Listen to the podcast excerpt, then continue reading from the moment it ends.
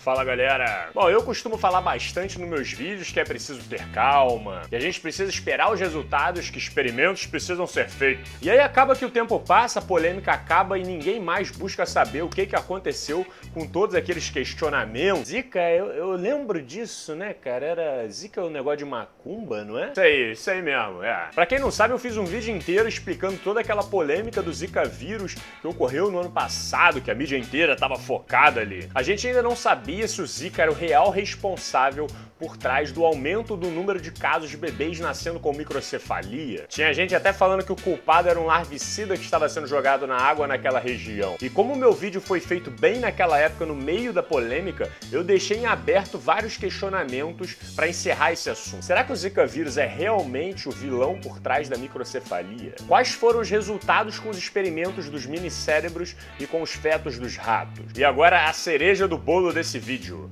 O que, que a gente aprendeu sobre o Zika vírus e se a gente pudesse utilizar ele a nosso favor para curar uma das piores doenças que a gente vê por aí. Aparentemente isso será possível. Ah, e se você gostou dessa blusa irada que eu estou usando do Calcega em algum lugar, algo incrível está esperando para ser descoberto. Você pode comprar ela no site da Doppel Store, que vende blusas com temática científica e literária. E se você for pelo link que eu vou deixar na descrição e usar o cupom SLOW, você ganha 10% de desconto. E com o outro cupom L4P3 Slow você leva 4 e paga 3. E também vou deixar um link para quem procura bolsas de estudos em universidades particulares por todo o Brasil. Acessem lá Doppel Story e o Quero Bolsas, que é uma forma de você ajudar o canal do Slow a crescer. Beleza? Então, sem mais enrolações, vambora!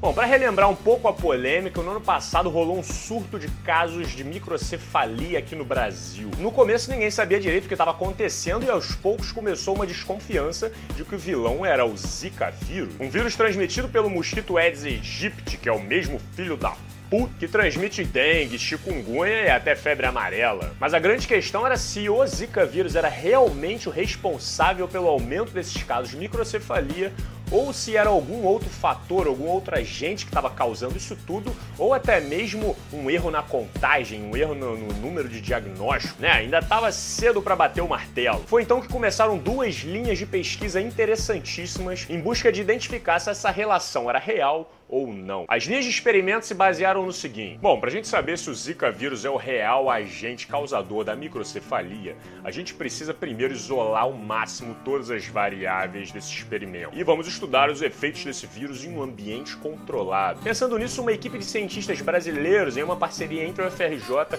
e a USP, tiveram uma ideia genial. E se a gente utilizasse um cérebro em desenvolvimento no laboratório e contaminasse ele com o Zika vírus para ver o que acontece? E foi exatamente exatamente o que eles fizeram. Estimularam células-tronco pluripotentes para se desenvolverem como um tecido nervoso. Em poucos dias já dava para identificar nessa cultura de células a formação de neurosferas, que são um conjunto de células progenitoras neurais, muito presentes em fetos, por sinal. E também a formação de mini-cérebros, que são literalmente minicérebro. Nisso eles aplicaram o Zika vírus nessa cultura e esperaram para ver se essas células iam se desenvolver normalmente. Ou caso não, como que o Zika ia entrar para atrapalhar tudo. E o resultado foi como esperado. O Zika vírus infectou várias das neurosferas, levando muitas delas à morte. E o pessoal até descobriu como ocorre mais ou menos essa infecção. Foi encontradas uma porrada de partículas do Zika vírus na membrana dessas células. Não só nas membranas externas, mas também nas mitocôndrias e nas vesículas partículas celulares. E como essas partículas estavam provavelmente bugando todo o sistema, como uma forma de defesa, a célula identifica que está com problema no seu funcionamento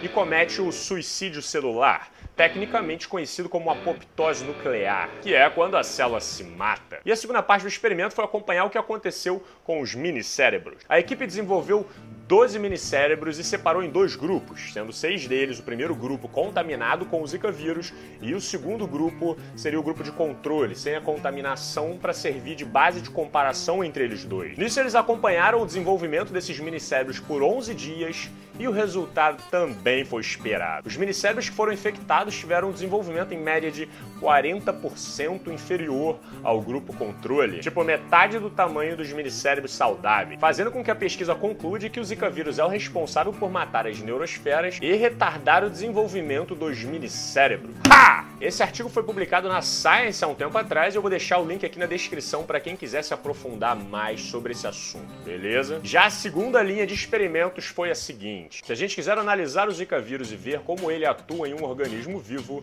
a gente pode fazer isso com ratos em um ambiente controlado. Foi então que os cientistas extraíram uma amostra do Zika vírus de um paciente da Polinésia Francesa. Por acaso é uma amostra 97% igual ao vírus que está rodando aqui pela América Latina. E injetou em uma fêmea de rato prenhe. Assim, se o vírus for o responsável e tiver algum tipo de impacto nos fetos, é esperado que vá acontecer alguma coisa com os fetos desse rato, certo? E não deu outra, meu irmão. Depois que o vírus se replicou bem, os cientistas encontraram uma concentração até mil vezes maior na região da placenta do que no sangue da mãe. O que significa, digamos, que o vírus tem uma atraçãozinha um pouco maior pela placenta, justamente a estrutura responsável por trocar nutrientes entre a mãe e o feto. Aí daí pra frente é merda pura. Muitos desses fetos acabaram sendo abortados, né? Nem conseguiram nascer e muitos dos que nasceram tiveram problemas no seu desenvolvimento, apresentando um problema conhecido como restrição de crescimento intrauterino. Ou seja, já temos mais uma forte relação do Zika vírus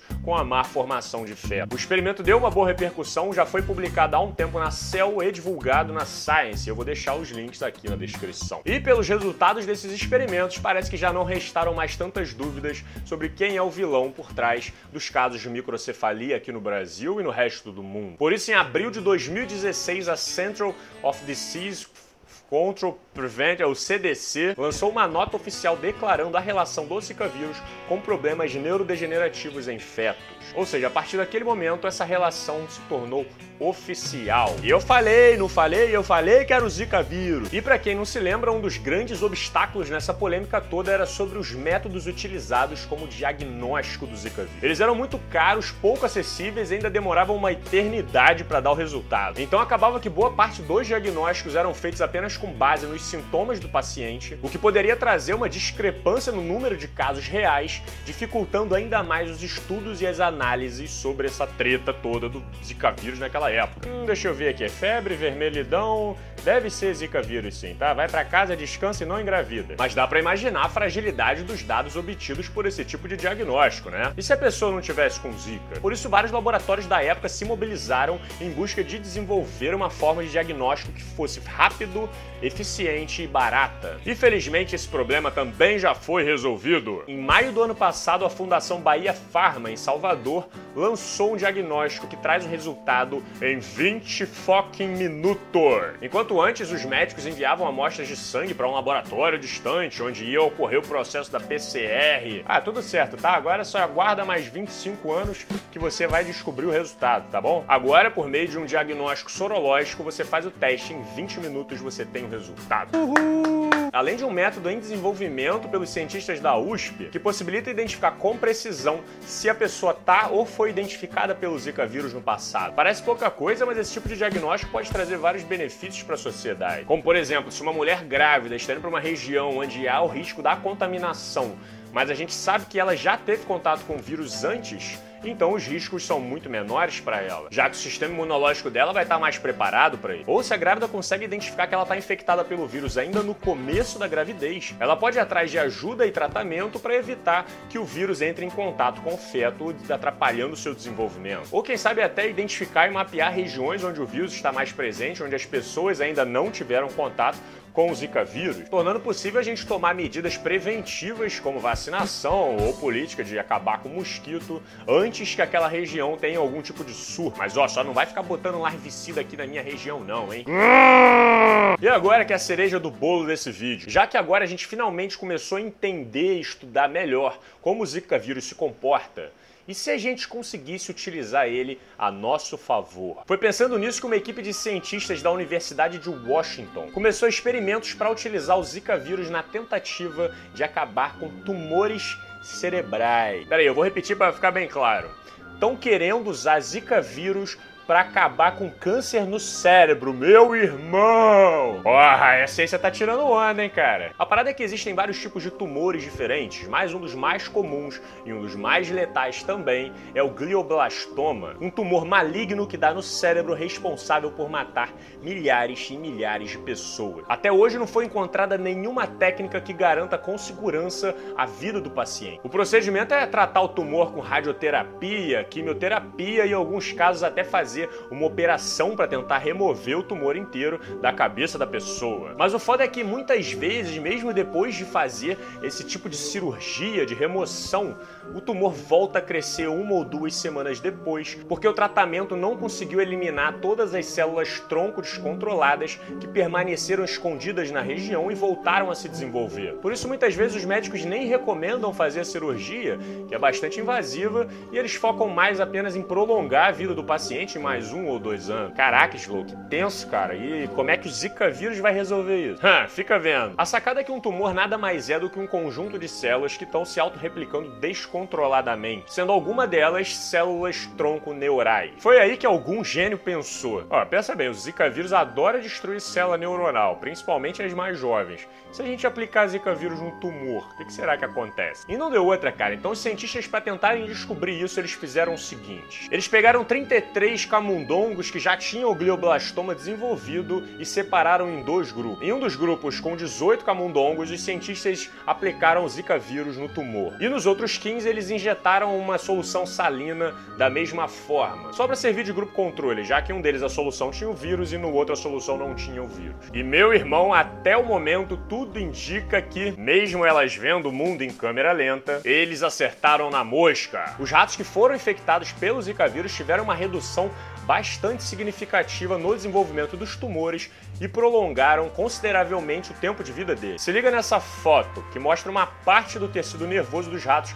antes da implementação do vírus. Essas manchas pretas são células-tronco descontroladas do tumor dos ratos. Agora se liga como ficou depois do tratamento. Tcharam! Uma parte muito considerável dessas células foram eliminadas com sucesso. Mas o tratamento ainda precisa ser bastante aperfeiçoado. Os cientistas estão pensando numa forma de você domar o Zika vírus. A ideia é você enfraquecer ele para que os pacientes não acabem apresentando os sintomas de uma infecção de vírus que pode ser muito ruim para quem está num estado vulnerável com um glioblastoma. A ideia é você encontrar o equilíbrio entre enfraquecer ele ao ponto dele não apresentar os sintomas no paciente, mas não enfraquecer ao ponto dele não conseguir atacar as células do tumor. E também é importante domar no sentido de reduzir as possibilidades dele passar para outro paciente, né? Quanto mais controle, melhor. Mas de qualquer forma, tudo indica que mesmo com o tratamento do Zika vírus, os médicos vão ter que fazer uma cirurgia para aplicar o vírus diretamente no tumor porque se aplicassem em outra parte do corpo, o sistema imunológico poderia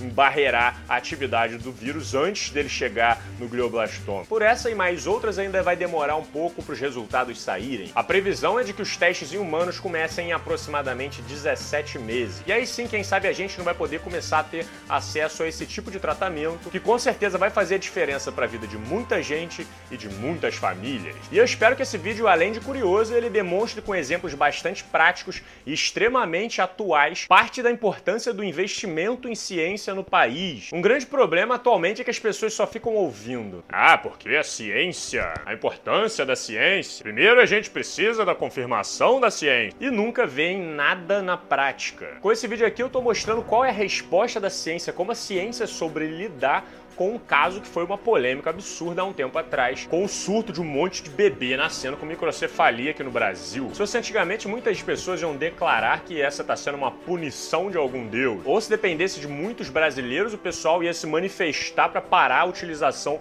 dos larvicidas nas regiões, porque achavam que ele era o causador da microcefalia. Ou seja, o povo ia travar uma medida que buscava justamente eliminar os mosquitos, porque achava que aquele era o causador, e com certeza naquela região ia aumentar o número de casos de microcefalia por uma questão de ignorância, ou até para aqueles que sempre desconfiaram que o Zika fosse o vilão. Imagina se a gente se antecipa, toma todas as medidas preventivas para se proteger do vírus e do mosquito, os casos continuam subindo e a gente descobre que passou esse tempo todo olhando para o inimigo errado. Por isso que a gente precisa ter calma, a gente precisa investigar, e só depois que a gente tiver embasamento científico suficiente sobre um assunto, a gente bate o martelo e pensa nas melhores formas de se prevenir contra aquela ameaça. O mundo inteiro estava preocupado, né? Um monte de bebê nascendo com microcefalia não é lá uma situação que a gente vê todos os dias. A OMS exigiu do Brasil uma postura frente a essa situação e o que nós fizemos foi demonstrar que a gente é capaz de dar conta do recado. Boa parte desses experimentos foram puxados por cientistas brasileiros em parceria com o pessoal lá fora. O pessoal seguiu o método científico, colocou em prática os experimentos, a mídia, até onde eu lembro, não bateu o martelo antes da hora, e hoje a gente tem uma carga de conhecimento sobre o vírus e seus sintomas boa o suficiente para que a gente consiga lidar um pouco melhor com ele. E é dessa forma que o país deve se posicionar. No Ipiranga, margens plácidas. Uma situação totalmente oposta do caso da fosfoetanolamina, por exemplo, onde o governo já quis liberar o medicamento muito antes de sair qualquer tipo de estudo sobre o assunto. Um vexame da política brasileira demonstrando irresponsabilidade científica, desconhecimento de método científico, que foi lamentada lá fora até com carta de repúdio da Nature, que é uma das revistas com mais nome na área da ciência hoje no mundo. Gigante do Bosque do Colosso. E o segundo detalhe importante é que se não fosse por um investimento contínuo em pesquisa a longo prazo, a gente não teria condições de lidar com essa situação da forma como a gente lidou. Boa parte dos cientistas que se envolveram nesses experimentos trabalhavam com outras coisas. Eles já tinham as suas próprias linhas de pesquisa, muitas vezes vistas como assuntos aleatórios ou irrelevantes para a maior parte das pessoas. É, você tá estudando o quê? Tá estudando a proteína da baba da aranha que vive embaixo daquela pedra ali? É isso? Mas quando chega o momento em que a gente precisa se virar nos 30, são esses cientistas que se unem para salvar o dia. E tendo isso em mente, é muito triste a forma como a ciência anda sendo vista pela sociedade e sendo deixada de lado pelo governo. O corte de bolsas, a falta de incentivo, a ciência sendo vista como um investimento secundário, é andar completamente na contramão do que os países que crescem fazem. Então, se o Brasil quiser continuar fazendo bonito, se a gente quiser ser responsável e ser capaz de resolver os nossos próprios problemas ao invés de depender dos outros, a gente vai precisar investir em ciência, aprender ciência, divulgar ciência e tratá-la com a relevância que ela merece. Bom, muito obrigado por ter assistido. Não se esqueça de se inscrever no canal, deixa o seu like, dá uma olhada nos links que eu deixei aqui na descrição e considere a possibilidade de se tornar um apoiador do canal do Slow. Muito obrigado aos apoiadores, nós nos vemos no próximo vídeo. Um grande abraço e valeu!